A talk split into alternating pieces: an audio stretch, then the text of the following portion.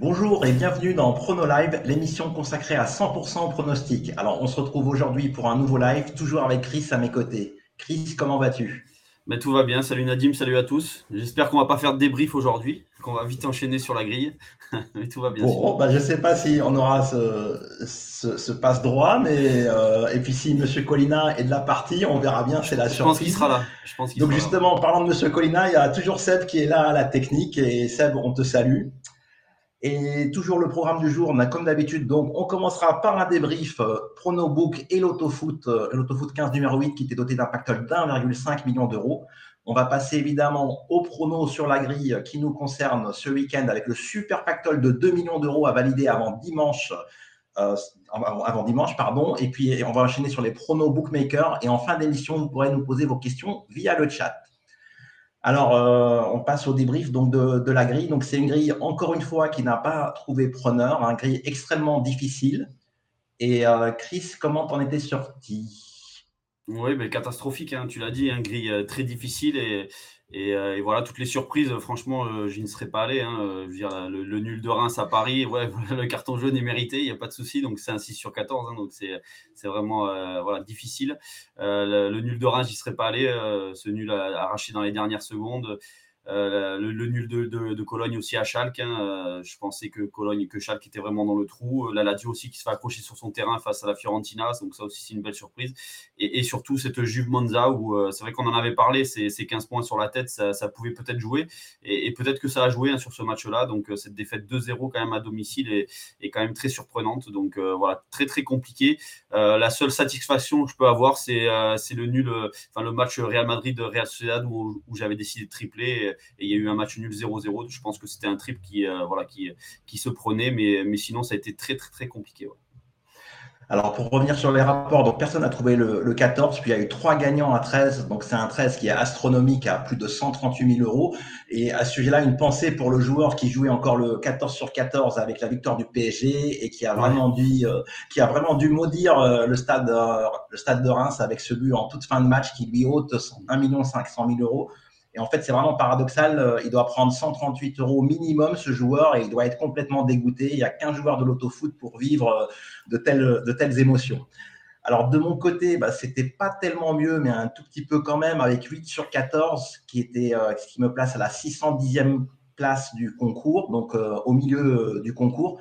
Alors, les satisfactions, alors je vous avais fait un petit short euh, après l'émission avec mes trois convictions, et c'était, c'est en fait les trois, les trois bons pronos euh, dont je suis satisfait. C'est Brest qui bat le SCO d'Angers, donc là, il y a eu 4-0, et Angers n'a pas hissé dans, dans ce match.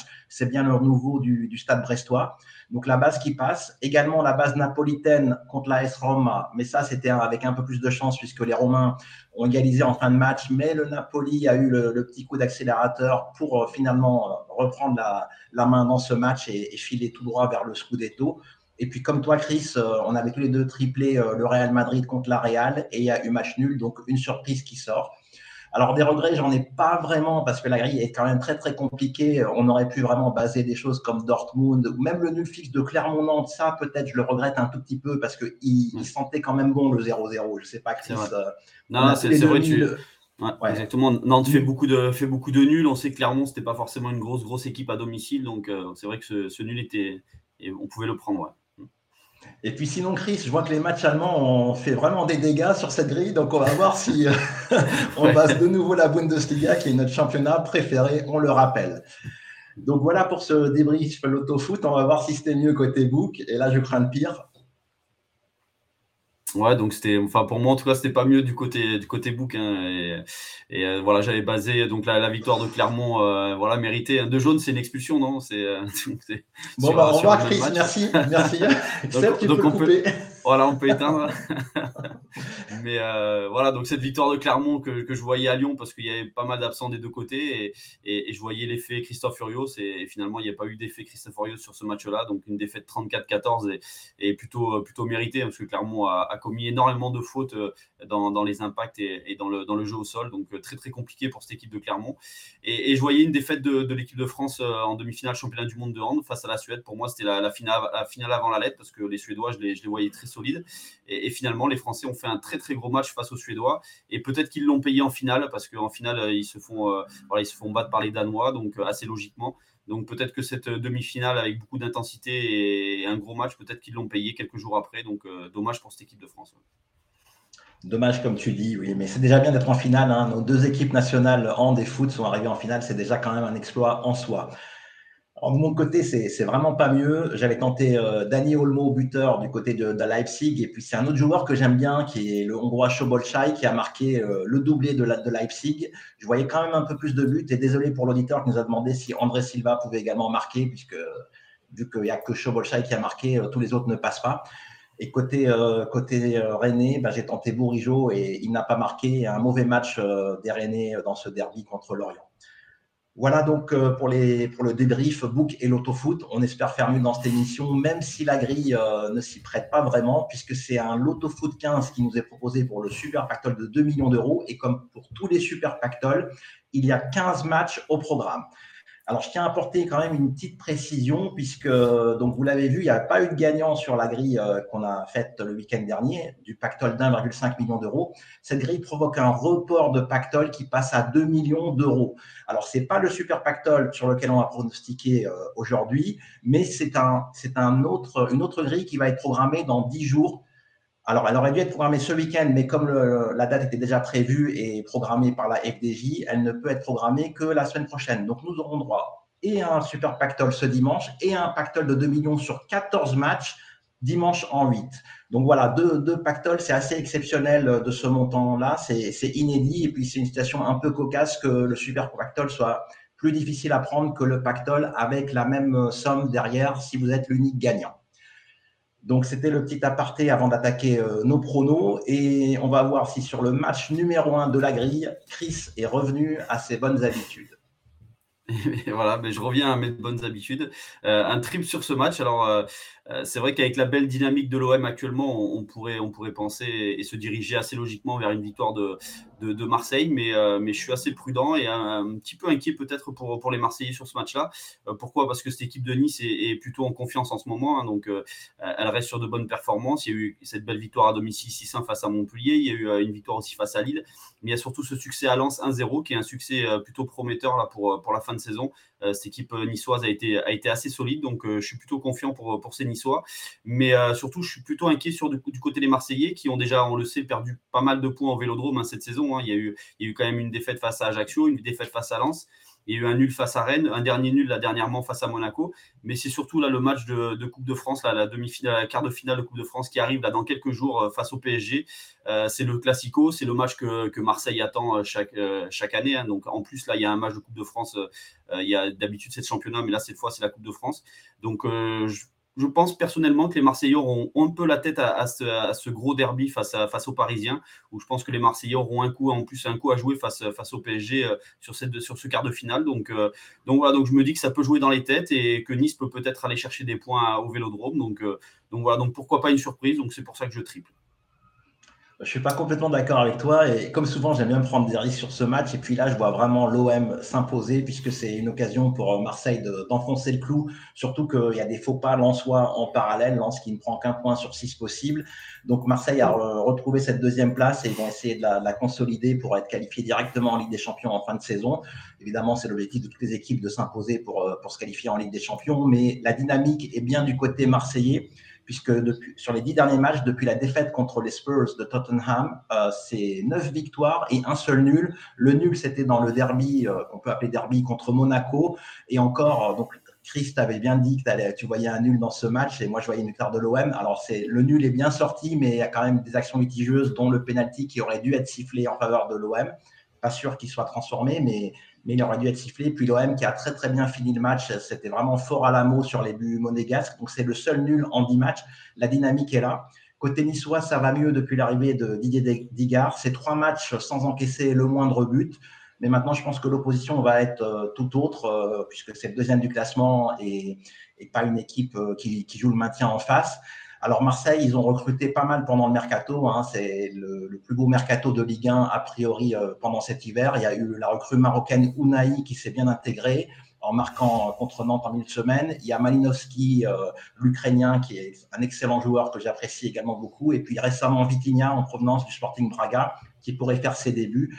Et puis côté Nice, ils ont quand même également réussi un bon coup avec Terem Mofi, qu'ils ont pris au nez à la barre des Marseillais, qui était également sur le coup. Donc des belles recrues des deux côtés, mais je vois quand même l'OM s'imposer au Vélodrome.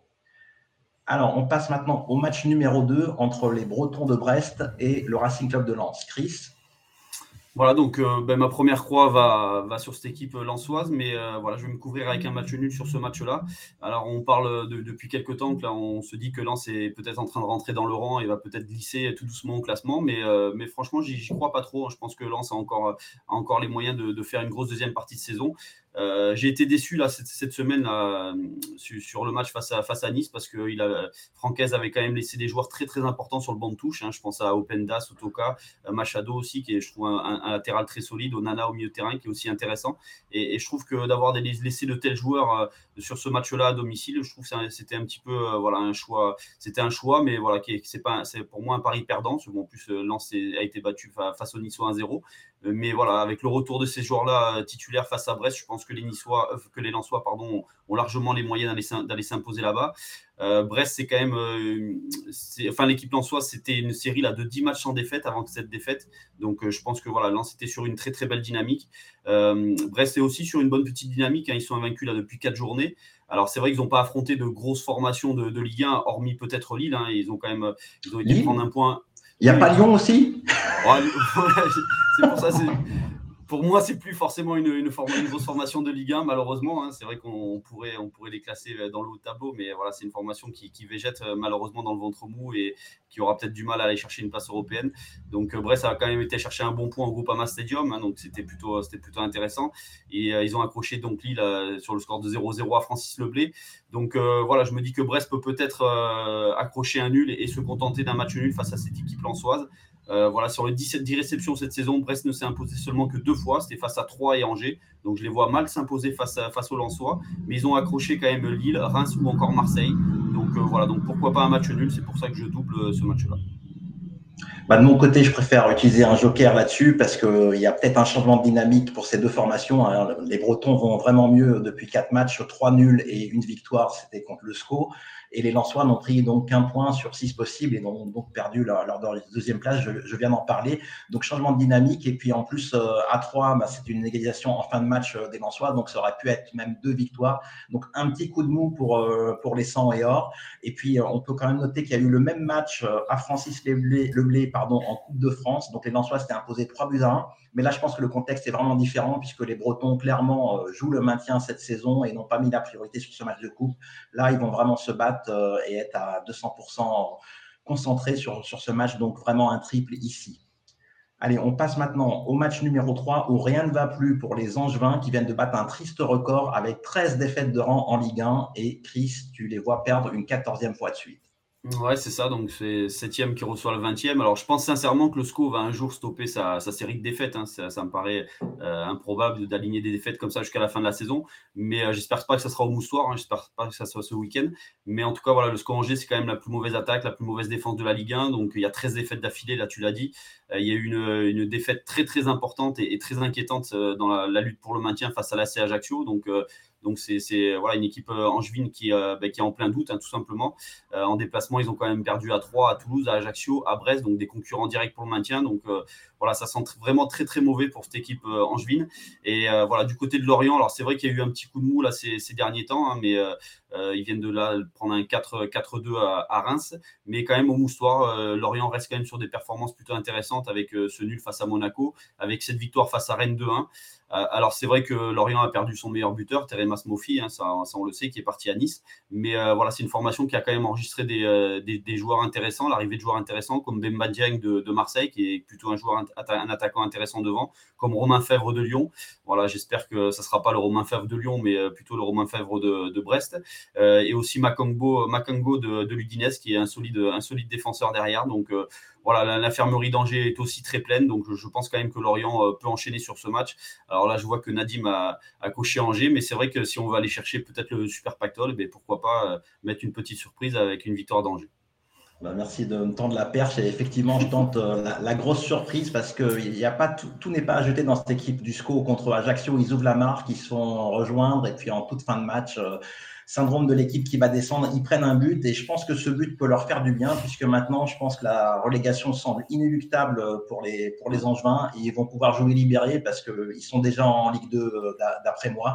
Donc un match qui peut être piège, surtout que Lorient, après avoir mené deux buts à zéro au stade de Reims, a perdu 4 buts à 2. Donc ça, ça doit également faire mal euh, psychologiquement. Donc euh, je tente le, coup de poker ici. J'écarte le nul parce que voilà, les Angevins ils vont tenter le tout pour le tout, je pense. Et, Lorient reste favori évidemment à domicile.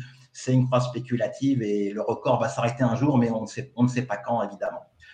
Allez, on passe maintenant au match 4 entre l'AC Ajaccio et le FC Nantes. Et Chris, même prono que moi avec un double N2. Ouais, même prono, donc euh, c'est 17e qui reçoit le 13e.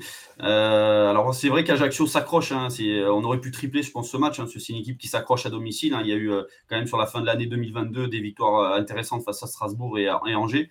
Mais voilà, il y a quand même 7 défaites en, en 10 matchs à François Coty, donc c'est plutôt inquiétant du côté, des Corses. voilà, donc je pense que les Nantais peuvent aller chercher des points là-bas sur l'île de Beauté. les Nantais, c'est vrai qu'ils restent, sur une défaite face à Marseille 2-0. Mais voilà, c'est une équipe marseillaise qui est quand même en, ce moment en pleine bourre. Mais c'est une équipe nantaise qui, euh, a enregistré seulement deux défaites sur les 11 dernières journées de Ligue 1. Donc c'est plutôt intéressant. Il y a eu six nuls. Euh, donc voilà, donc je pense qu'ils peuvent au moins aller chercher un point, à Ajaccio. Euh, et pendant cette période, ils ont pris un point à Nice, à 3 à Clermont. Ils ont aussi gagné à Montpellier, donc c'était plutôt intéressant. Et, je trouve là que le mercato hivernal à, Nantes est, aussi, prometteur pour la deuxième partie de saison. Euh, ils ont récupéré donc un latéral du Paris FC, Adjam, qui est, je trouve, très très bon là sur le côté. Euh, ils ont récupéré Florian Mollet du, FC Charles, qui était un ancien de Montpellier, qui est un joueur intéressant au milieu de terrain.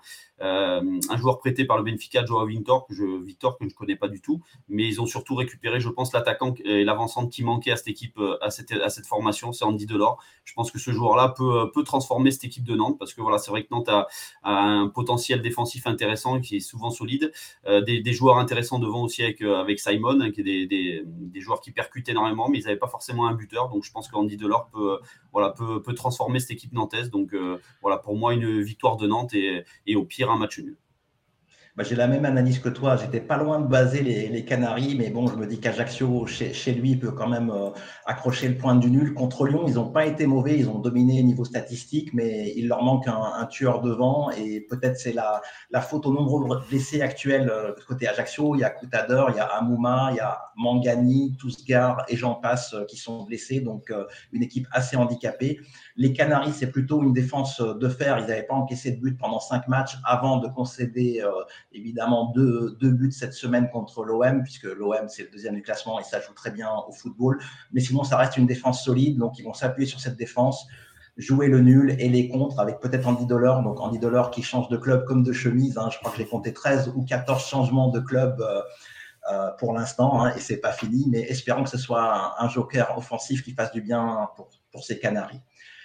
Donc, on va passer maintenant au match numéro 5 entre Strasbourg et Montpellier. On va voir si Chris a retenu la leçon des Strasbourgeois à la Médo. Mais voilà. Voilà, donc c'est vrai que c'est un match que. Euh, bon, c'était déjà un match de la peur, hein, c'est un match pour le maintien, 18e, 14e. Mais euh, c'est vrai que c'est un match qui aurait pu se tripler largement. Hein, donc euh, j'avais longuement hésité avant de le tripler. Mais je me dis qu'il faut peut-être aller prendre des risques et aller chercher quelque chose. Et, voilà, moi j'espérais un, sursaut de Strasbourg face à, Toulouse à la Méno la semaine passée. Donc il n'y a pas eu de sursaut. il y a eu une défaite plutôt, bah, plutôt logique en plus, je vais dire. il y a aussi une défaite cette semaine 3-0 à Rennes. Donc donc c'est encore inquiétant du côté de Strasbourg. Alors euh, peut-être que les départs d'ailleurs et Thomasson ben, sont peut-être plus inquiétants qu'il n'y paraît. Hein. donc c'était quand même deux joueurs importants dans, le dispositif. Il y a aussi beaucoup d'absents. Hein. donc là, l'infirmerie était quand même assez pleine là, ces dernières semaines avec euh, Liénard, avec Perrin, avec Niamsi, Bellegarde, Delaine, Kawashima. Donc euh, voilà, donc l'effectif quand même de Strasbourg c'est pas mal réduit. Euh, il n'y a aucune victoire à la Méno euh, pour Strasbourg. En 2023, il y a des défaites face à Troyes et Toulouse. Donc voilà, donc je pense que Montpellier a peut-être les moyens d'aller chercher quelque chose là-bas à Strasbourg. c'est une formation de Montpellier qui a dernièrement réagi en s'imposant à Auxerre, donc c'était plutôt important dans cette course pour le maintien. On va oublier ce match face au PSG, hein, cette défaite 3-1. Mais euh, voilà, sur, euh, sur euh, ce déplacement en Alsace, il y a quand même Eli Wahi qui va faire son retour, ou Abdi aussi, hein, qui était suspendu face aux Parisiens. Donc je pense que c'est deux, éléments importants pour Montpellier. Et voilà, je me dis en plus qu'avec les recrues qui ont été faites pendant cet hiver, je pense que Montpellier va, peut-être franchir un palier et, sauver sa saison, hein, parce qu'il y a quand même un, solide défenseur qui, est arrivé du FC Metz, la Kouyaté, qui est plutôt intéressant. Benjamin Lecomte dans les buts, hein, qui a stoppé deux pénalties cette semaine, euh, deux pénalties d'Mbappé. Et ici Agassila qui est un très très bon latéral gauche qui est en provenance de Toulouse. Donc euh, voilà, je pense que Montpellier peut se sauver et ça passe peut-être par une victoire à Strasbourg. Ouais, donc c'est un vrai match de la peur, comme tu l'as dit. Alors, de mon côté, j'ose pas décocher euh, le RCS, même si ça fait 11 matchs qui ne gagnent pas à la Méno. C'est, c'est un match assez illisible. Euh, tout est vraiment possible ici. Je préfère vraiment mettre un joker. Euh, même Montpellier, dans un mauvais jour, ils peuvent prendre une rouste. Et puis Strasbourg, ils avaient fait le plus dur contre Toulouse en ouvrant la marque, un peu comme le SCO d'Angers contre Ajaccio. Mais il y a vraiment la barrière psychologique. Et une fois qu'on enchaîne les défaites ou qu'il y a une statistique qui fait mal, elle trotte dans les têtes et elle fait complètement déjouer. Comme il y a aussi des équipes qui parfois savent qu'elles prennent des buts en fin de match et puis euh, c'est récurrent à chaque match, ils prennent un, match un but dans les, dans les arrêts de jeu. Alors, avant de changer de championnat, on vous rappelle qu'on vous donne un pronostic en 3 triples et 3 doubles qui vous coûte 216 euros si vous jouez tous les triples et doubles sur une seule et même grille. Mais vous pouvez également jouer ce même pronostic en garantie N-1 pour 24 euros et ce grâce au système réduit. Alors, si vous ne savez pas ce que c'est, euh, on vous invite à aller sur le site pronosoft.com, rubrique système gratuit, vous pourrez les tester. Vous pouvez également installer le logiciel PronoFoot Expert Plus sur Windows ou Mac ou encore installer l'appli PronoFoot 1 N2 sur l'Apple Store ou le Google Play Store. Et si vous avez encore des questions après ça, vous avez des tutos sur notre chaîne YouTube. Et puis, vous pouvez également nous contacter via le contact euh, qui est disponible sur le formulaire euh, de l'appli et du site ou directement me contacter euh, pour toutes les questions. Je me ferai un plaisir de vous y répondre. Allez, on passe maintenant euh, de l'autre côté des Alpes dans le choc, le derby de la Madonnina entre l'Inter qui reçoit entre guillemets le Milan AC et Chris du triple derby. Ouais, je tripe ce derby. Alors, euh, c'est vrai que j'ai longtemps hésité parce que euh, c'est clair que l'Inter est, peut-être, euh, enfin, même est le grand favori de, cette rencontre. Mais c'est vrai que là, le Milan AC, là, c'est, c'est aucune victoire là sur, sur les six dernières journées. Il y a eu quand même une défaite 5-2 face à Sassuolo. Il une défaite 4-0 face à la Diodrome. Donc, c'est plutôt, c'est plutôt inquiétant du côté du Milan. Mais voilà, je tripe parce que voilà, c'est un derby. Hein, donc, c'est toujours un match très compliqué.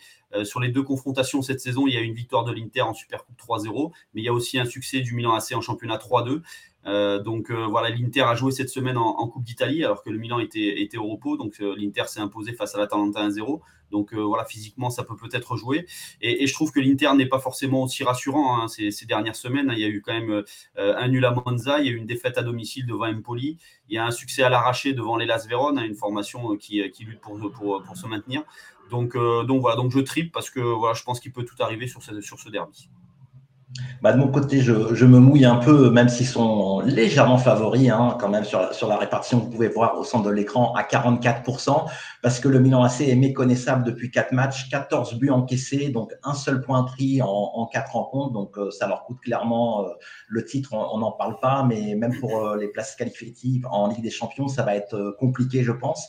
Alors l'Inter, tu l'as dit, ils sont pas flamboyants en ce moment, mais ils assurent le minimum en général en s'imposant euh, d'une courte tête. Et puis il y a le retour de Romelu Lukaku, hein, Romelu Lukaku qui était titulaire dans ce match de coupe dont tu as parlé, Chris, et donc qui a un atout de poids devant pour les interistes. Et puis, de poids, comme tu dis. Hein. Oui, tout à fait. C'est exprès, je crois. Et puis euh, l'Inter s'était imposé en Super Coupe d'Italie. C'était à Riyad en Arabie Saoudite il y a à peine deux semaines je les vois de nouveau s'imposer puisque le Milan AC, on se demande même comment ils ont pu atteindre le niveau de la saison dernière euh, qui était un football euh, huilé à la perfection parce que là, ils déjouent complètement. Le 2-5 euh, à domicile contre Sassuolo est très inquiétant, 5 buts contre Sassuolo. Enfin, c'est une énorme, une énorme boulette ou un énorme trou d'air, je dirais. Donc voilà, base Interis pour ma part, et on va de nouveau changer de championnat et on va outre-Manche, plus précisément à Londres, où les Spurs de Tottenham reçoivent les Citizens. Et Chris, voilà, donc pour moi, victoire de, Manchester City. Alors, euh, c'est un match quand même qui est assez étrange, hein, parce qu'il y, a quand même deux semaines, on, jouait le match aller, euh, voilà, qui est Manchester City-Tottenham, avec une victoire des Citizens 4-2. Donc c'est vrai, deux semaines plus tard, on joue le match retour, donc c'est assez, assez bizarre, mais bon, c'est comme ça. Mais euh, voilà, donc pour moi, quand même, Manchester City est, je pense, largement au-dessus des Spurs cette saison. Même les Spurs sont plutôt décevants, même si c'est vrai qu'ils sont quand même cinquième en championnat, mais, mais je ne pense pas les voir accrocher une place dans le Big Four euh, en, fin de saison. Ça, je pense que ça va être très compliqué pour Tottenham. Euh, cette saison, quand même, à domicile, Tottenham a quand même perdu énormément de points. Il y a, il y a eu des défaites quand même dernièrement face à Aston Villa, face à Arsenal. Ils ont aussi été battus en début de saison par Newcastle et par Liverpool, donc c'est plutôt inquiétant du côté de Tottenham. Et du côté de Manchester City, là, en ce moment, je pense qu'ils sont, ils sont en confiance. Là, ils, viennent de s'imposer, donc je l'ai dit, face à Tottenham 4-2. Ils viennent de s'imposer face à Wolverhampton 3-0. Et ils ont surtout battu Arsenal en, coupe, en coupe d'Angleterre. Donc là, je pense que c'est une victoire qui, qui les a un petit peu bonifiés pour, pour les, les prochains matchs face à Arsenal en, en première ligue. Donc voilà, donc je pense que les Citizens sont largement au-dessus. Mais après, il y a aussi un, truc qui est important. C'est vrai, en début d'après-midi, samedi, il y a le Everton Arsenal. Donc c'est vrai que le résultat de ce match peut aussi peut-être euh, gonfler un peu plus les Citizens ou peut-être les stresser un peu plus en fonction du résultat. Donc c'est aussi un paramètre qui est important. Et voilà, il faudra peut-être attendre ce, match-là avant de faire sa grille. Effectivement, vaut mieux attendre le, dernier moment et le dimanche matin pour les compos, pour les résultats de la veille, pour un tas de choses, comme tu le dis. Alors, je suis d'accord avec toi, je base euh, les Citizens, donc les Citizens qui se sont bien remis de leur défaite dans le derby contre United. D'ailleurs, il y avait eu un but litigieux avec le hors-jeu non sifflé euh, non sifflé pour euh, Manu sur euh, le but, d'égalisateur, il me semble. Donc euh, les Citizens qui se sont bien repris et de, son côté, bah, Tottenham, ça reste très très pauvre dans le jeu. Hein. C'est vraiment une équipe moche à pouvoir jouer, alors qu'on avait vu du grand Tottenham il y a deux ans avec Son et Kane qui mettaient des, raclés à leur adversaire, des doublés et des triplés. Euh, à l'appel. Et donc là, les Tottenham Hotspurs, on les reconnaît pas du tout. Ils ont gagné le derby contre Fulham, mais ce fut laborieux. Ils ont subi euh, toute la deuxième mi-temps. C'est un miracle qu'ils aient tenu euh, défensivement. C'est une équipe qui se contente du minimum. Donc, à 1-0, elle se met à défendre. Donc, contre Fulham, ça peut passer. Mais contre euh, City, alors il y avait eu le match aller dont tu as parlé. Ils menaient 2-0 à la mi-temps. Et ils se sont fait renverser en deuxième mi-temps avec une défaite 4 buts à 2. Donc là, je pense qu'ils n'ouvriront pas la marque. Et, et donc, ils risquent de perdre, sûrement avec le handicap, ce match. On passe à un autre match anglais euh, de la grille, donc avec Nottingham Forest qui reçoit Leeds United. Et tu as l'air inspiré sur ce match, Chris. Oui, parce que euh, j'ai regardé quelques matchs cette saison de Nottingham Forest à domicile, là, dans son petit euh, City Ground, là, donc, euh, et, c'est plutôt intéressant. Il y a une chaude ambiance et, voilà, je me suis à chaque fois régalé. Et il y a eu des matchs quand même intéressants de, cette équipe. Hein. Ils ont quand même battu, battu Liverpool, ils ont battu Crystal Palace, ils ont battu Leicester, donc c'est plutôt voilà, des, performances assez sympas. Et je pense que si Nottingham est au-dessus de, la barre rouge en ce moment, c'est grâce à ces matchs à domicile. Donc voilà, moi je, vois les Reds s'imposer face, face à Leeds. en plus, il y a eu un bon recrutement là cet donc avec euh, Navas qui est arrivé du PSG, euh, Felipe, un, défenseur de l'Atlético de Madrid, et aussi Chris Wood là, qui est arrivé de Newcastle, qui est, un attaquant quand même intéressant devant et assez solide, et qui, à mon avis, rentre dans le, dans le système de jeu de cette équipe de Nottingham. Donc euh, voilà, donc moi je les vois s'imposer, surtout que Leeds, c'est quand même six défaites en neuf déplacements.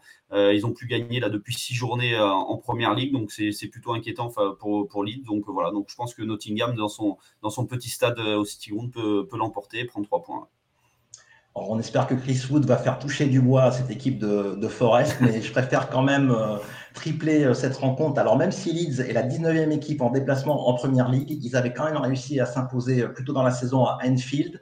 Donc c'était leur fait d'armes en déplacement. Et puis il y a le retour de Patrick Bamford, donc qui était le. On l'attend ce retour. Oui, on l'attend tout à fait, mais justement il a renoué avec le chemin défilé le 13 janvier contre Aston Villa. Chris, il faut bosser ses fiches. Et puis il a remis un doublé en cup contre Cardiff cinq jours plus tard. Donc Bamford a renoué avec le chemin défilé. Ça reste un match, je pense, euh, qui va être très engagé avec une féroce bataille au milieu de terrain, comme on, comme on les voit chaque week-end euh, en première ligue. Et je préfère ne rien écarter ici. Ça reste que Nottingham Forest, un club calibré à, jouer le maintien tout de même après sa, sa belle montée. Donc voilà, trip pour ma part. Et on va passer à notre championnat préféré, Chris, la Bundesliga, avec le Bayern qui reste sur une série improbable de trois nuls sur le même score de un but partout. Et c'est peut-être pour ça que tu coches ce nul à Wolfsburg. Ouais, c'est pour ça. Bon, j'ai pas triplé quand même. bon, je, je, pense pas que Wolfsburg s'impose, mais bon, on sait jamais. Hein. Wolfsburg, euh, euh, Wolfsburg, quand même, on peut, on peut rappeler, c'est quand même une, une, équipe qui a réussi de belles performances à domicile là, ces dernières semaines. Hein. Il, y a, il, y a, quand même une victoire 6-0 face à Fribourg et 2-0 euh, face à Dortmund deux équipes là, qui euh, sont à la lutte pour aller chercher une place en Ligue des Champions la saison prochaine. Donc c'est plutôt intéressant du, côté de Wolfsburg. Mais euh, voilà, c'est vrai que bon, je penche quand même du côté du, côté du, euh, Bayern. Alors c'est vrai qu'il y a eu un, bon mercato hivernal aussi hein, du, côté, du côté de Munich. Danny Blind qui est arrivé de l'Ajax, Jan Sommer qui est arrivé de Mönchengladbach pour remplacer Neuer qui, qui, donc, s'est blessé au ski, et, Joao Cancelo de, Manchester City. Donc c'est un très très bon latéral. Donc voilà, donc je pense que le Bayern a maintenant les armes et, le mercato est passé. Donc je pense que dans la tête, je pense que ça va aller mieux là sur, sur les prochaines semaines. Donc je pense qu'ils ont, ils ont largement les armes pour aller s'imposer à Wolfsburg. Mais voilà, comme tu l'as dit, il reste quand même sur 3 nuls à Leipzig, devant Cologne, donc qui est, plutôt inquiétant, et devant Francfort aussi à domicile, donc c'est toujours aussi inquiétant. Donc voilà, je me dis que le Bayern s'est quand même rassuré là en, coupe en coupe d'Allemagne cette semaine avec un 4-0 passé à Mayence. Voilà, donc je pense que le Bayern va s'imposer, mais voilà, un petit nul à côté, je pense que c'est plutôt intéressant. Alors de mon côté, je, passe le Bayern. Alors j'ai pas vraiment d'analyse approfondie. Je me dis juste que c'est le Bayern de Munich. qui vont pas enchaîner les nuls comme ça. Bon, c'est pas une super analyse. Et on a vu que pour le PSG contre Reims, ben c'est fallait peut-être tenir compte du fait que Reims enchaînait les, nuls et euh, on a on a fait cette boulette entre guillemets dans, dans l'analyse. Mais là, je me dis que en fait, il y a, y, y a, une double problématique, c'est que je pense que le Bayern va euh, enfin, retrouver son niveau à neuf jours du match contre le PSG. Et puis quand vous faites un prono au loto foot, le problème c'est pas c'est pas le match en lui-même, c'est par rapport aux autres matchs quel choix vous faites. Donc ce même match sur une grille peut être plus lisible.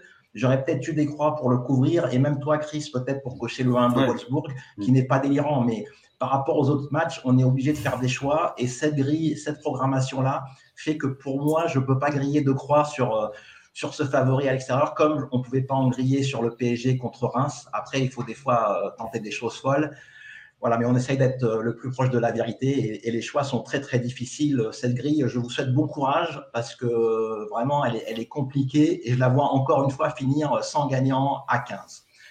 Et on passe donc, on revient en Ligue 1, plus proche de chez nous, avec euh, la GIA, donc où rien ne va plus, qui reçoit justement le Stade de Reims, auteur de belles performances en ce moment, et on base tous les deux le Stade de Reims.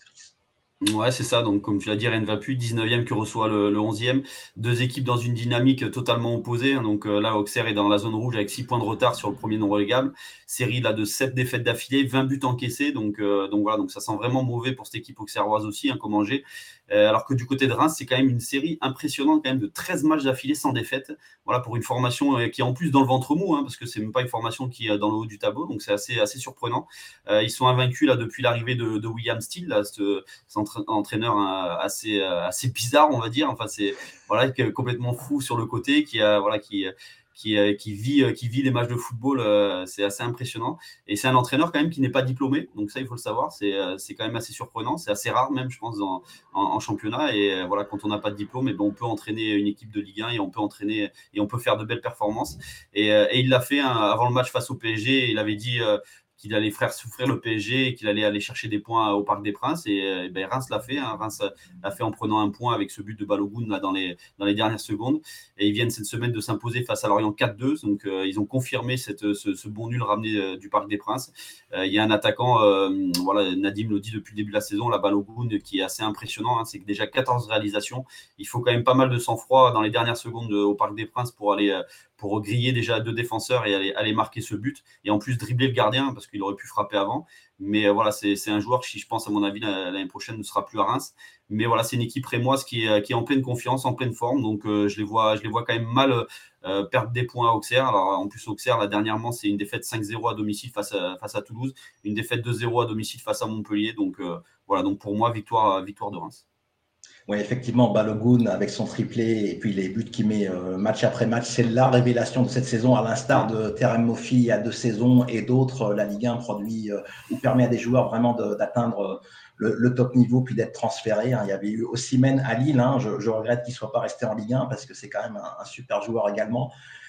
donc on peut entraîner comme ça en Ligue 1 sans diplôme? Donc il y a un, prêt-nom. Il y a, il y a un prêt-nom, c'est ça. Il y a un prêt-nom dans le club ça. avait déjà fait scandale, je sais plus, euh, je sais pas, c'était pas Laurent Blanc, mais un, entraîneur de ce calibre-là à un moment aussi. Enfin, souvent, euh, souvent ça pose problème, justement. Mmh. Mais il doit être en train de passer ses diplômes, sûrement. Oui, sûrement, je pense. là, je pense avec les résultats qu'il a, je pense qu'il va le passer sans souci. pas besoin de diplôme.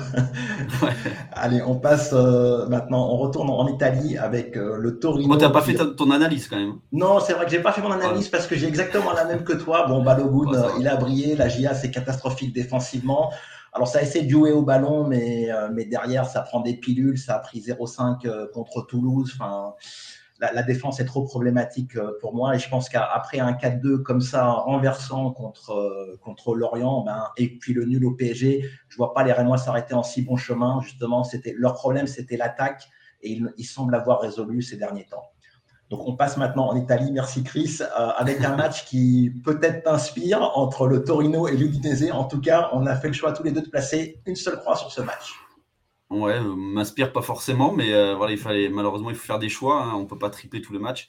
Et ce match aurait peut-être mérité un triple hein, parce que c'est voilà, pourquoi l'Indinès Parce que tout simplement, euh, ben, le Torino, euh, c'est une formation qui est quand même euh, ben, très faible, je trouve, à domicile. Hein. donc, ah, cette formation a quand même été capable de s'imposer face au Milan AC, mais elle s'est aussi inclinée face à la Spedia ou Sassuolo, donc deux formations qui luttent pour le maintien.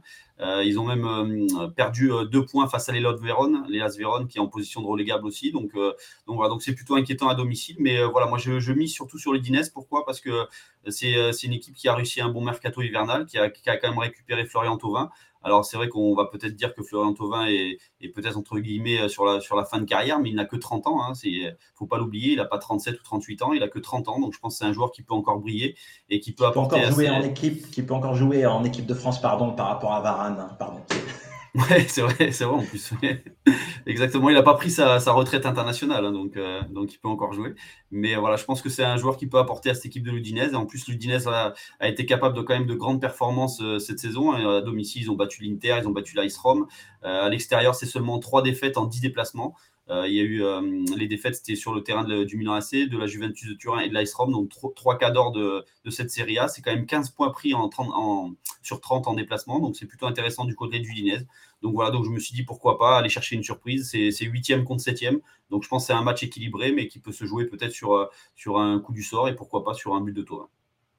Ouais, ça peut jouer sur un coup du, sort. Les croix valent très très cher euh, dans cette grille. Donc c'est le huitième qui reçoit le septième. C'est assez équilibré déjà au classement. Alors l'Udinese avait, avait réussi un excellent début de, championnat, mais ils sont progressivement euh, rentrés dans le rang. Et, le taureau, c'est un peu l'inverse. À la dixième journée, ils étaient proches de la relégation. Ils ont, ils ont réussi à enchaîner quelques victoires. Donc ça s'est vraiment resserré. Donc je vois un match vraiment équilibré. Euh, le taureau s'était imposé au match aller sur la pelouse d'Oudine, 2 buts à 1. Là, je le vois un peu donc plus serré, d'où le nul fixe, mais euh, j'avoue que je ne suis pas très confiant non plus sur ce nul fixe, mais il faut faire des choix. Allez, on enchaîne avec l'Italie, avec la Viola qui reçoit Bologne, et là, Chris, euh, Joker. Ouais, c'est ça, Joker. Hein, c'est deux formations, donc c'est 12e qui reçoit le 9e. Euh, à mi-championnat, j'ai l'impression que leur championnat est quasiment terminé. Donc, euh, elles, possèdent quand même, enfin, les deux équipes possèdent plus de 10 points d'avance sur le maintien et plus de 10 points de retard sur les places européennes. Donc, j'ai l'impression que leur championnat est terminé. Donc, euh, donc voilà, donc je suis plutôt, voilà, je prends pas de risque sur cette rencontre-là. cette équipe de la Fiorentina alterne le, bon et le mauvais. Hein. Elle a été récemment battue à domicile par Torino et on l'a vu là la semaine dernière, ce très bon point ramené sur la pelouse de la Lazio de Rome. Donc, euh, donc voilà, donc c'est plutôt assez surprenant. Donc je me dis que tout peut arriver sur cette rencontre-là. Euh, du côté de Bologne, là, ils sont invaincus depuis trois journées en Serie A. C'est une victoire à Udine, c'est euh, un nul devant la Crémonaise et un succès devant la Spedia. Donc, donc voilà, donc faut se méfier de, cette équipe de Pologne, de Bologne qui n'a perdu que trois fois sur les dix dernières journées. C'était devant les, les cadors de la Serie A, donc l'Inter, l'Ice Rome et l'Atalanta Bergame. Donc, donc voilà, donc je tripe, je prends pas de risque parce que pour moi c'est une rencontre assez illisible. C'est une rencontre assez lisible, effectivement, mais je fais le choix. Ma première croix, c'est la Viola à domicile parce qu'ils ont réussi à ramener le point de leur déplacement à Rome contre la Lazio. C'était sur la dernière grille et on s'est fait avoir. Donc, ils avaient bien fini la rencontre. Ils ont même eu des balles euh, pour, pour s'imposer. Donc, euh, donc voilà, je fais confiance à, la Viola et Bologne sera de nouveau privé d'Arnautovic, normalement, hein, d'après les infos que, que l'on a. Donc une, base à tenter. Et puis la bonne nouvelle, c'est que, merci l'ambulance, c'est que Jonathan Iconé a renoué avec euh, le chemin défilé en coupe cette semaine. Donc peut-être une victoire grâce à un but euh, de notre Jonathan Iconé. Allez, on passe maintenant au match numéro 13 qui est la base 1 de la répartition avec la Real Sociedad qui reçoit Valladolid. Donc la Real Sociedad en base 1, ça s'est rarement vu et ça montre le niveau euh, de cette grille, la difficulté qui à 8-15 sur notre indicateur euh, d'indice de difficulté. Donc, grille très difficile. Et est-ce que tu bases la Real également, Chris? Ouais, bah oui, je, je, les base sans, sans, souci. Et je veux dire, enfin une base, hein, parce que hein, quand on analyse tous les matchs, c'est assez compliqué. Et enfin, on arrive là au 13e match et enfin, on peut un peu souffler et, analyser un peu moins, un peu moins cette rencontre. Donc, c'est faut troisième. Se méfier, Faut se méfier. Hein. Après, il faut se méfier, malheureusement. Hein, on basait euh, le PSG face à Reims, mais voilà, c'est vrai qu'il faut, il faut se méfier. Euh, maintenant, c'est le troisième qui reçoit le 17e. La Real Sociedad vient, faire un, vient de ramener un très bon point euh, de, de, de Bernabeu avec ce nul 0-0 face au Real Madrid. Ils sont invaincus là depuis cette journée. Ils restent sur, deux victoires face à des prétendants à l'Europe à domicile, donc face à Osasuna et l'Athletic Bilbao. Donc je pense que quand même la Real Sociedad est au-dessus. du côté de Valladolid, alors c'est vrai que Valladolid vient de se rassurer là en s'imposant face à Valence 1-0, mais avant ce succès, Valladolid restait quand même sur cinq défaites sans inscrire le moindre but. C'est défaites à Majorque, à Madrid devant l'Atlético ou encore à Bilbao 3-0. Donc voilà, donc je pense quand même que la Real Sociedad est au-dessus de cette formation. Ouais, également, je, base euh, la Real comme toi. Euh, et puis Valladolid, c'est 18e équipe à l'extérieur avec seulement 4 points de prix, donc c'est très très faible. Mm. Et on va faire confiance donc à la Real chez elle. Alors, on passe maintenant au match 14 entre Gérone et le FC Valence. Et, Valence qui a limogé son entraîneur Gennaro Gattuso, que l'on apprécie, euh, qu'on a apprécié beaucoup, Chris, Chris, et moi. Et donc, Chris, c'est pour ça peut-être que tu bases Gérone? Ouais, mais après j'ai hésité. Hein. Je, euh, la 12e, 12e qui reçoit le 14e. Alors c'est vrai que là je vois sur la répartition, il y a, euh, euh, les Valence est largement favori. Alors c'est peut-être parce que le club s'appelle Valence, peut-être par rapport à son histoire. C'est assez fou la répartition, oui. Parce que les, bookmakers, les, bookmakers, mettent bien Jérôme favori à 2-10 et la réparte va à l'encontre de, de, la cote. Donc c'est assez étrange. C'est vrai que c'est 12e là qui reçoit 14e. Euh, bah, il fallait faire un choix, donc je ne pouvais pas tripler cette, rencontre-là. Euh, alors pourquoi je mise sur, euh, sur, sur les locaux? Bah, Tout simplement parce que à Valence, malgré l'arrivée d'un joueur comme Cavani, bah, cette formation est toujours, est toujours en difficulté. Hein. donc Valence reste quand même sur trois défaites, notamment à Valladolid, hein, le 17e de la Liga, et une défaite aussi à domicile en coupe face à l'Athletic Bilbao. Donc c'est aussi plutôt inquiétant. Cette semaine, Valence a perdu 2-0 sur le terrain du Real Madrid et, a perdu aussi son patron de la défense, la Gabriel Paulista, qui a pris un carton rouge à 20 minutes de la fin. C'est une seule victoire en neuf déplacements cette saison, donc c'est plutôt inquiétant. Et alors que du côté de, Riron, euh, c'est une formation qui est plutôt intéressante à domicile, hein, qui, a, réussi de, de, très très bons résultats. Là, en ce moment, là, c'est seulement deux défaites là, sur les neuf dernières journées, donc c'est une équipe qui est, plutôt, qui est plutôt en confiance. Et à domicile, il y a quand même eu euh, deux victoires euh, face au FC Séville et Athletic Bilbao, donc c'est des équipes intéressantes de, championnat de Liga. Il y a eu un nul sur la pelouse du Real Madrid dernièrement, donc c'est aussi un bon résultat. Et aussi, Riron a, récupéré, là, je trouve, un joueur qui peut peut-être leur euh, apporter un peu de, euh, un peu de fougue dans le secteur offensif, c'est l'Ukrainien Tsigankov, alors je ne sais pas si je le prononce bien, du Dynamo de Kiev. C'est un joueur qui a joué en Ligue des Champions avec Kiev, euh, qui, en général marque une dizaine de buts en championnat. Donc c'est plutôt un, un international ukrainien, bien sûr. Donc c'est plutôt un joueur qui va peut-être apporter un peu de, fougue à cette équipe sur le plan offensif. Donc voilà, je pense qu'à domicile, Riron est quand même une équipe, une équipe intéressante de championnat. Donc voilà, pourquoi pas une victoire. Ouais, donc le, le, rouge de Valence et le match contre le c'était hier soir. Et effectivement, Gabriel Paulista, il a fait un tacle assassin sur son compatriote Vinicius à 20 minutes de la fin. C'est assez fou. D'ailleurs, ça a dégénéré. Et puis, donc, il, va être suspendu pour ce match. Donc, rien ne va plus euh, du côté de Valence, malgré euh, les arrivées, dont celle de Cavani en, en début de saison. Alors, j'ai failli faire comme toi, Fris, mais je me suis dit, le, le, nul, il se coche parce que c'est deux équipes qui, qui jouent le maintien. Alors, j'ai regardé le classement de la Liga, c'est assez spécial. Il y a huit équipes qui se tiennent en trois points de la 11e à la 18e place. Donc pour la relégation, ça va jouer à rien. Toute la deuxième partie de, classement joue le maintien et, euh, les places vont changer euh, de, journée en journée tellement c'est serré. Donc euh, vraiment un match de la peur. Et dans ces cas-là, le nul peut quand même arranger les, les deux formations, d'où mon nul. Allez, on passe maintenant au 15e et dernier match de la grille, peut-être une base plus facile à prendre et peut-être également des Barcelonais qui seront champions en fin de saison. Ton avis, Chris? Perso, je pense déjà que les Barcelonais vont être champions en fin de saison. Hein. Euh, c'est déjà 5 points d'avance sur le Real Madrid, donc c'est euh, une formation qui est en pleine confiance. Euh, il reste quand même sur une série de 14 matchs sans défaite. au New Camp, c'est quand même 8 lead sheets en 9 rencontres, donc c'est plutôt aussi intéressant. On, sait que le Barça, c'était très fort sur le plan offensif, mais on sait que le Barça en général prenait, encaissait pas mal de buts. Et je trouve que cette saison, ben, ils sont beaucoup plus solides dans le secteur défensif. Donc, euh, donc voilà, je pense que le Barça est, largement au-dessus de cette équipe du FC Séville. Le Barça avait gagné, euh, avait gagné au match aller.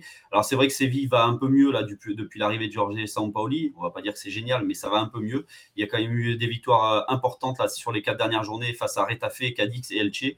Bon, c'est pas du, du, calibre du, Barça, mais voilà, c'est pour le maintien, donc c'est plutôt intéressant pour Séville. Maintenant, à l'extérieur, il y a eu quand même des défaites à Riron ou, ou, à Madrid devant le Real, donc je pense quand même que le Barça est, largement au-dessus de ces équipes. Alors c'est vrai que le Barça sera privé peut-être, et enfin c'est même sûr de, de Ousmane Dembélé, mais voilà, il y a quand même un, gros potentiel dans le secteur offensif du côté des Catalans, donc voilà, pour moi une victoire du Barça.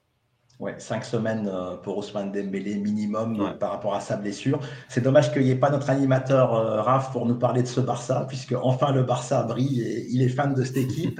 Donc, euh, bah, comme toi, hein, je, base les Barcelonais, même si Séville va mieux, tu l'as dit. Donc, depuis quelques matchs, ils ont battu Elche, donc 20e et dernier. Ils ont battu Cadix, 18e. C'est pas le leader du classement. Donc, ils ont pu s'extirper de la zone de relégation, au moins ça pour les, pour les Sévillans. Mais le déplacement en Oucamp va être compliqué, je pense.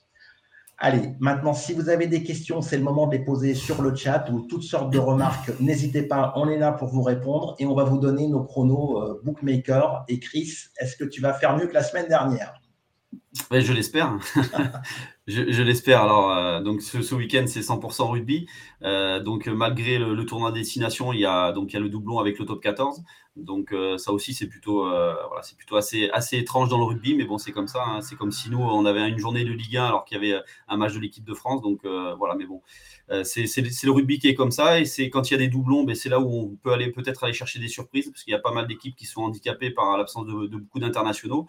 Et là sur ce match là Montpellier-Toulon je trouve que c'est Montpellier qui est, ben, qui est le plus handicapé euh, en, plus, en plus des internationaux qui seront absents comme, comme Awas ou Willem C, il y a des joueurs qui sont blessés, comme euh, Yakuba Kamara, qui est un joueur très très important pour cette équipe de Montpellier, Doumero qui est blessé, et aussi le, demi-mêlée Léon Colli, qui a marqué essai sur essai ces, derniers temps et qui, dynamisait un petit peu le jeu offensif de cette équipe de Montpellier. Euh, et puis en plus, quand on regarde euh, la, compo de l'équipe de Toulon, euh, voilà, c'est une grosse, grosse équipe qui arrive dans l'Hérault. Hein, donc on, va, en citer quelques-uns les YCA, Y Nicolo, West, Chelsea Colby, un international sud-africain qui, qui sera là, Rebach, Priso et Triard, Payog. Donc c'est vraiment une grosse, grosse équipe qui arrive à Montpellier. Donc je pense que Toulon peut peut-être aller chercher, aller chercher des points là-bas. Et la victoire de Toulon donc, dans l'Hérault, c'est coté à 3-15. Donc je pense que c'est plutôt intéressant. Et, comme je disais, dans, ces doublons-là, il, il, y a souvent des surprises dans le top 14. Donc voilà, il faut aller les chercher. Et ensuite, donc, je me suis euh, penché sur un match du tournoi destination, donc samedi après-midi, Pays de Galles, Irlande. Alors pour moi, l'Irlande euh, peut cette année aller chercher euh, le tournoi destination. Ils peuvent s'imposer, même si la France est, grandement favori. Mais l'Irlande aura quand même la chance de, recevoir l'équipe de France et de recevoir l'Angleterre, donc de recevoir les, deux gros morceaux de ce tournoi destination. Donc quand on reçoit, c'est voilà, c'est un point qui est toujours important dans ce tournoi. Euh, là, c'est un déplacement au Pays de Galles, donc je vois bien sûr les, Irlandais s'imposer là-bas. Il reste quand même sur une belle dynamique, avec six victoires d'affilée, avec des victoires quand même devant l'Afrique du Sud, l'Australie et à deux, reprises devant la Nouvelle-Zélande. Donc c'est une équipe irlandaise en grande confiance. Les Gallois, euh, ben, ils, sont, euh, ils sont assez âgés. J'ai vu la compo de l'équipe, ils ont rappelé tous les anciens. Donc je pense que ça va être très très compliqué face à l'Irlande. Et plutôt que de voir une victoire de l'Irlande avec handicap, je me suis plutôt penché sur, sur un essai. Et voilà, sur, à l'aile, il y a un joueur très très intéressant qui, qui marque souvent des essais avec les Irlandais c'est James Love, et il est coté à 2,45, donc euh, voilà, je pense que c'est intéressant. Ouais.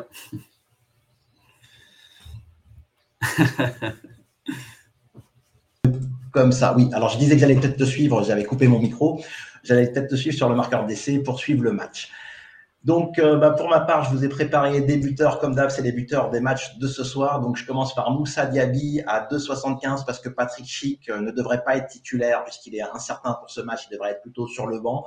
Donc, Leverkusen, c'est une équipe qui marque pas mal de buts et euh, bah, j'aime bien Moussa Diaby tout simplement. Après, euh, du côté du derby de Londres, entre Chelsea et les Cottagers, alors Chelsea a toujours la moitié ou trois quarts, voire une équipe type euh, sur le banc ou blessée, puisqu'ils ont, ils ont sujet à énormément de blessures depuis, euh, depuis la reprise après la Coupe du Monde.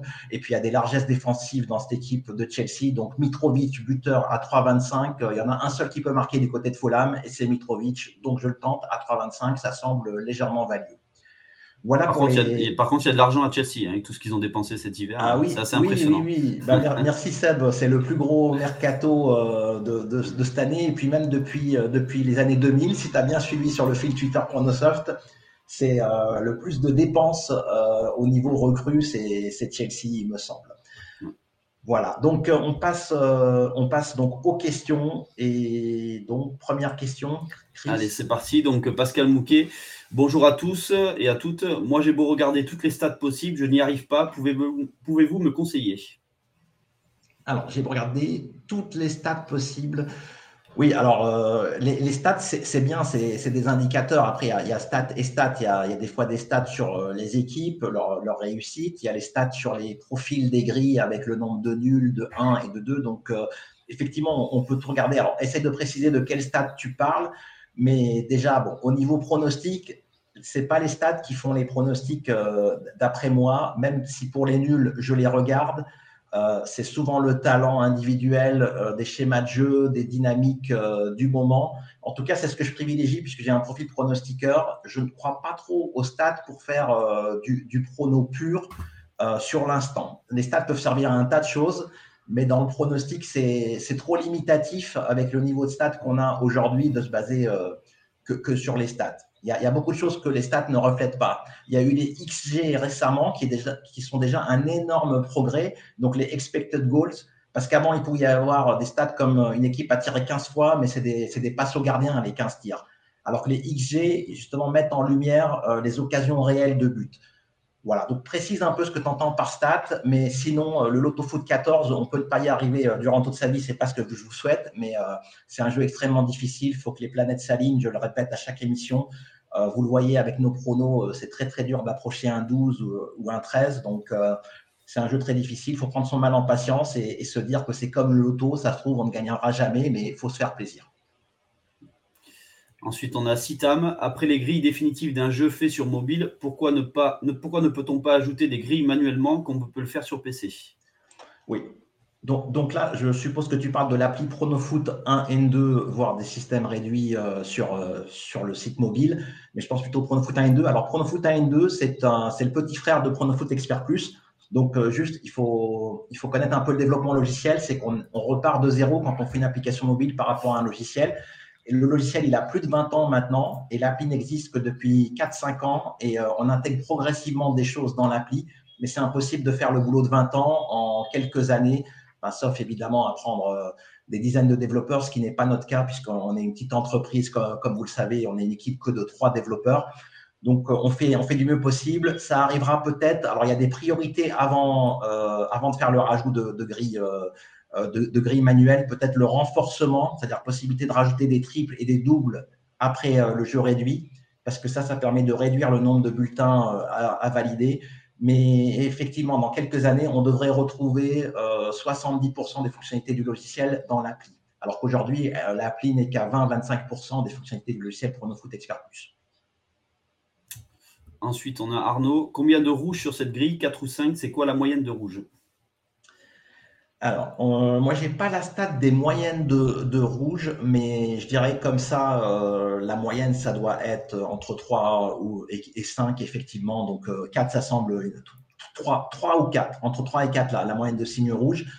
Euh, là, je n'ai pas regardé, mais on est quand même sur une période folle. Je pensais qu'on en sortirait un peu plus rapidement avec l'effet post-Coupe du Monde et puis l'approche de la Ligue des Champions, mais on voit que des clubs comme le PSG ne sont pas encore rodés. Le Bayern également est tenu en échec. Euh, les, équipes ont, du mal à relancer la machine euh, plus, plus qu'attendu, je dirais. Donc, on peut être de nouveau sur une grille euh, très, très difficile. Avec 15 matchs, on peut très bien avoir 5 signes rouges. Sitam, j'ai l'impression que les matchs sont plus difficiles à pronostiquer depuis la reprise de, la Coupe du Monde. Qu'en pensez-vous? Ben, tu, tu, me l'as ôté de la bouche, Chris, peut-être non, mais c'est ça, c'est comme tu, comme tu l'as dit, c'est euh, l'après-Coupe du Monde, c'est jamais évident. Il y a, on le voit encore, là, il y a, il y a pas mal de blessures dans, dans pas mal de clubs, des, des, cadres, des grands cadres qui sont, qui sont absents. Euh, après cette Coupe du Monde. On le voit, la Mbappé qui, qui, vient encore, qui vient aussi de se blesser. Donc euh, voilà, je pense Benzema hier soir. Benzema hier ouais, c'est ça. Donc euh, les grosses formations euh, ne sont pas forcément non. Cette Coupe du Monde a, va peut-être faire mal à, ces grosses formations. Donc il faudra il faudra surveiller. Mais c'est vrai qu'on l'avait dit là, tous les joueurs qui étaient restés à la maison ont subi une préparation, une nouvelle préparation physique. Les autres sont arrivés fatigués de la Coupe du Monde. Donc donc voilà, donc c'est assez des résultats assez surprenants. Et tu et tu l'as dit, on, va, tu vas tu vas le dire tout à l'heure sur une grille de Ligue 2 sur une question, euh, sur une question prochaine. Mais s'il y, a des, il y a des grilles qui sont quand même très très intéressantes au niveau des gains, c'est parce qu'il y a beaucoup de surprises. Très bien. Ensuite, on a Chris33. Pourquoi parler de rugby, rugby sur un loto-foot alors, euh, donc Chris, dans, dans l'émission, il, y a deux parties. Donc, euh, on fait en première partie, on fait les pronostics loto foot, Et en deuxième partie, on donne des pronos bookmakers. Et les bookmakers ne se limitent pas au football. Et déjà, mes pronostics sur les buteurs ne concernent pas la grille euh, l'autofoot qu'on a analysée. Donc, c'est très, très ouvert. On peut donner ce qu'on veut. On a déjà fait du hand. C'est pour diversifier un peu. On aimerait même développer un peu plus l'aspect euh, pronobook. Après, ça, ça prend beaucoup de temps, c'est time consuming comme on, comme on dit, mais euh, voilà, on essaie quand même de mettre un petit volet bookmaker. Pronosoft, c'est pas uniquement des grilles de l'autofoot, même si euh, c'est comme ça que le site, euh, le site est né et, a connu son succès. On fait également des pronobooks et, et des pronos turf également, mais on n'a pas encore d'émission turf. Ensuite, on a Faxten. Nous, tu as gagné combien de pactoles jusqu'à présent? Ça, c'est une question qui revient régulièrement. Ah oui. Ouais, alors pactole. Donc là, c'est pour parler du pactole. Alors en perso, j'en ai pas pris de pactole, mais j'ai pris euh, le fameux gain avec euh, le, le New Team où j'étais co-pronostiqueur avec Badio. C'est en 2007, ça date, mais ça reste un, un gain stratosphérique de plus d'un million cinq cent mille euros. Donc euh, même si c'est en groupe, comme je l'ai dit, on ne peut pas gagner de sa vie au loto-foot. Il faut que les planètes s'alignent. Alors j'en profite quand même pour noter, on se fait cette analyse avec mes copains pronostiqueurs et puis également des membres de l'équipe le loto foot aujourd'hui, euh, à difficulté égale, va payer deux ou trois fois moins qu'il y a 10 ou 15 ans. C'est-à-dire qu'aujourd'hui, euh, les, pronostiqueurs, ben, ils, savent, mieux pronostiquer, ils mettent les sommes qu'il faut. En fait, toutes les astuces ont été comprises euh, par beaucoup de personnes et donc tout le monde s'est amélioré dans ce jeu, alors qu'avant, il y avait quand même des gens qui cochaient les favoris uniquement en pensant décrocher le pactole à elle seule. Donc vraiment, je pense que la grille de 2007, si on l'avait eu aujourd'hui, donc, il y avait eu deux, gagnants en 2007 euh, pour le Pactole de 3 millions. Aujourd'hui, il y aurait eu cinq ou six gagnants à difficulté égale. Il y avait en fait que Aston Villa qui avait battu Chelsea. Aston Villa qui était une petite équipe euh, de Première Ligue et Chelsea qui, roulait justement sur la Première Ligue. Et puis, il y avait eu le nul de Valenciennes contre, contre Metz, Valenciennes qui carburait. Et le reste, euh, il n'y avait vraiment rien, rien de magique. Alors que quand j'ai vu qu'il y avait un joueur qui jouait le 14 sur 14 le week-end dernier, si PSG s'imposait, je me suis dit chapeau, le mec, il a quand même Monza à la Juve, tous les nuls de la grille, euh, les victoires à l'extérieur, enfin, c'était déjà exceptionnel, le nul allemand, euh, et j'en passe. Donc vraiment, le niveau euh, est monté dans ce jeu. Mais voilà, donc sinon au niveau du, pactole, c'est uniquement en groupe, en perso. Euh, donc c'est mon rêve de prendre un pactole euh, en perso, évidemment, comme le rêve de, tout le monde. Je ne l'ai pas encore accompli, donc ça me garde une certaine motivation, puisque voilà, je suis fait de défis comme beaucoup de gens et je n'ai pas encore coché la case pactole et si possible seul. Ensuite, on a Citam. Alors déjà, avant de poser la question, euh, félicitations pour, euh, pour ta grille de Ligue 2. Donc, euh, nous, peux-tu nous parler de ta grille, de, ton gain Ligue 2 semaine dernière? Comment as-tu préparé ta grille? En plus, la Ligue 2, on le sait que c'est très très difficile. Hein. Ouais, alors justement, bah, j'ai pas posté, j'ai enchaîné celui de mardi, mais je l'ai mis sur l'édito. j'ai failli récidiver, mais c'est Pau, bah, comme beaucoup, hein, Pau qui m'a grillé. j'ai eu deux fois 7, deux fois 7 sur la grille de mardi. Euh, tout était bon. Alors vraiment, donc ma stratégie, elle est simple. Là, maintenant, j'ai trouvé ma formule. Une formule, c'est trois triples et cinq doubles, donc zéro base. Déjà, ça, c'est un principe que je ne ferai jamais euh, en Ligue 1 ou sur les grilles LF15. D'ailleurs, on ne peut pas. Mais je, pars de zéro base et par contre, je tente des doubles 1-2 qui, me font peur à moi-même, mais je me dis ça va se décanter en fin de match. Il y avait, euh, il y avait Grenoble-Bastia sur le 7, le 8 que j'ai pris et Bastia a marqué à la 90e minute. Et puis mardi, j'avais euh, triplé le, match de Guingamp-Nîmes avec un. Non, triplé, doublé. J'avais mis 1-2 sur Guingamp-Nîmes. Et je vois 93e minute 1-1. Et puis euh, Nîmes a marqué à la 94e. Donc c'est pur loto. Et euh, donc le fait de couvrir avec 5, 3 triples, 5 doubles, de filtrer, je mets l'estimateur à 500 euros. Je mets quand même une trêve sur les favoris parce qu'il y en a quand même un sur les 3 ou 4 que je couvre qui va gagner. Euh, je mets des alternances, je mets des minimums de signes 1, N2. Et euh, en général, la grille de Ligue 2 est assez euh, statistique. Ça tombe assez bien en ce moment. Et, les favoris font souvent des faux pas. Donc voilà un peu ma stratégie. Et puis les 5 doubles, je croise les doigts parce que c'est un mélange de 1N, de N2 et de 1-2. Et voilà, quand, je passe les 5, ben, il y, a des chances que je prenne le 8. Mais des fois, j'ai raté 4 doubles sur 5. Il ne faut, pas, se leurrer. Ce n'est pas tout le temps qu'on passe 5 doubles sur, sur 5. Ensuite, on a Arnaud Mutschler. Nous, tu vois Leverkusen gagner Oui, au moins marqué parce que Augsbourg, c'est une équipe qui est quand même très solide, euh, qui accroche souvent le Bayern chez elle. C'est une équipe de la banlieue de, Munich, enfin pas très loin de, Munich euh, en, Bavière, qui est très accrocheuse à domicile. Donc euh, le under peut quand même faire peur, mais j'ai une petite intuition sur Diaby et les buteurs, c'est vraiment à l'intuition. Ensuite, on a officiel musique. Ces gens travaillent pour le Paris Sport. Restez là à y croire. Le jour où on fera gagner le pactole, faites un signe.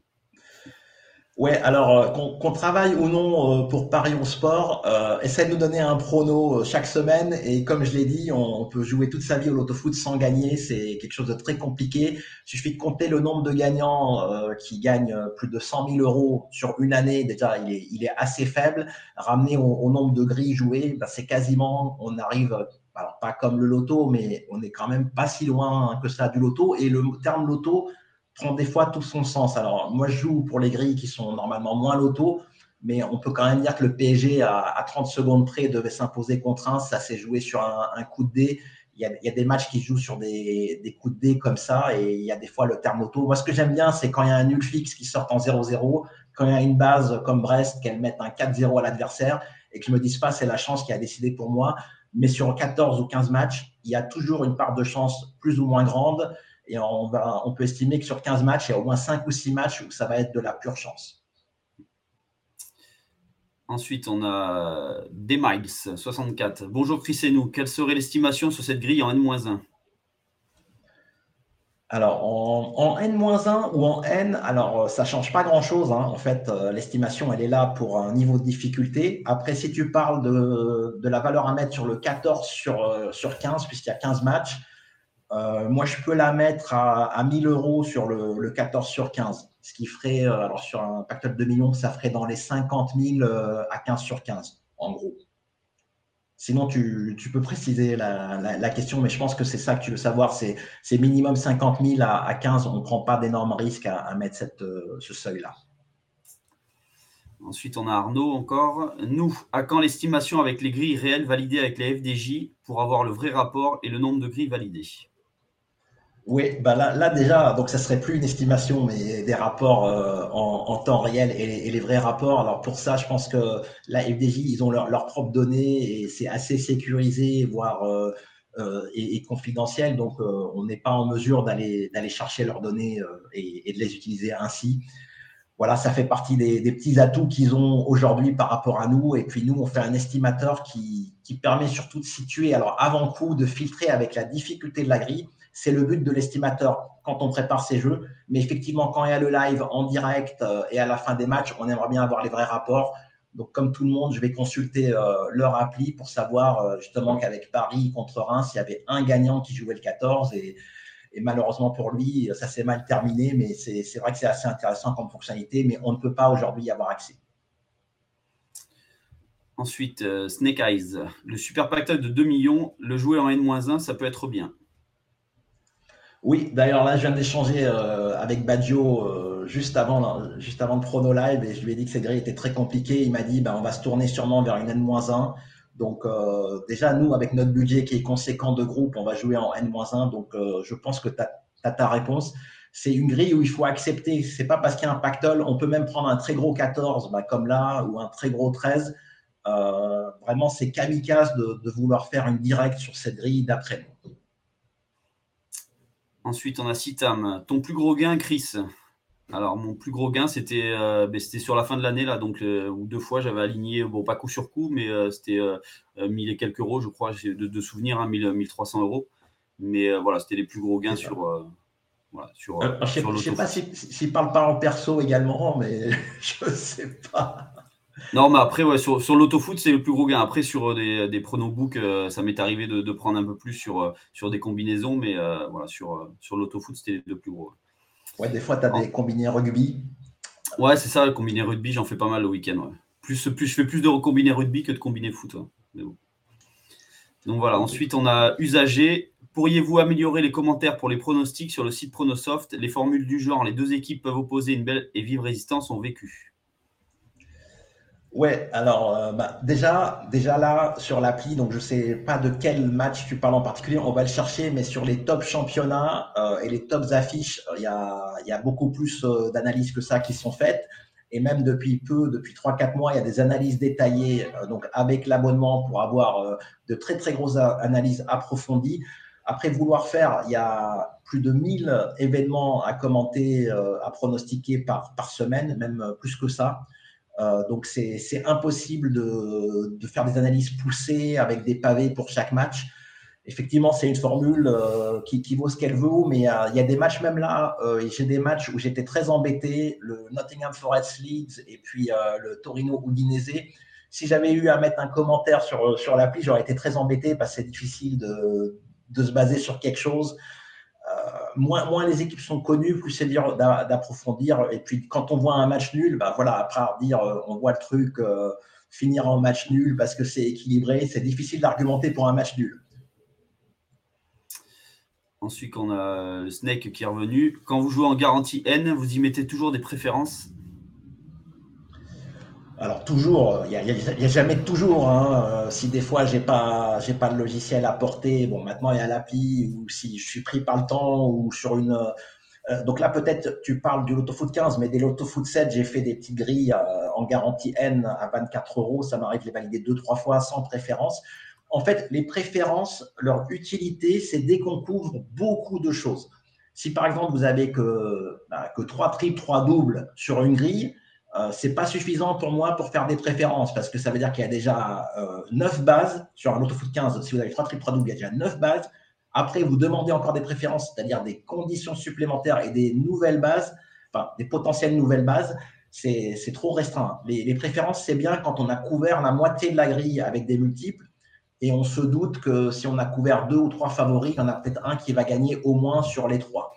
Donc, euh, les préférences, c'est pour les gros jeux, les grosses couvertures. Sinon, moi je dis, vaut mieux ne pas en mettre parce que si, euh, si on a deux doubles et qu'on demande une préférence 1 sur 2 sur les deux doubles, ben, au final, on n'a plus qu'une croix euh, différente de la logique. Voilà, c'est fini. Plus de questions. Ben, écoutez, ben, merci à vous, euh, comme d'habitude, pour votre fidélité. Alors, on espère que ça va vous aider, tout ce qu'on a pu vous dire aujourd'hui. Il y aura évidemment notre prochain rendez-vous, c'est la semaine prochaine, vendredi prochain, 13h, même heure, même endroit, avec un autre pactole de 2 millions, mais sur 14 matchs. Et puis d'ici là, on va évidemment vous souhaiter de très bons pronos et de bons matchs. À bientôt. Très bons pronos, bon week-end. Ciao, ciao.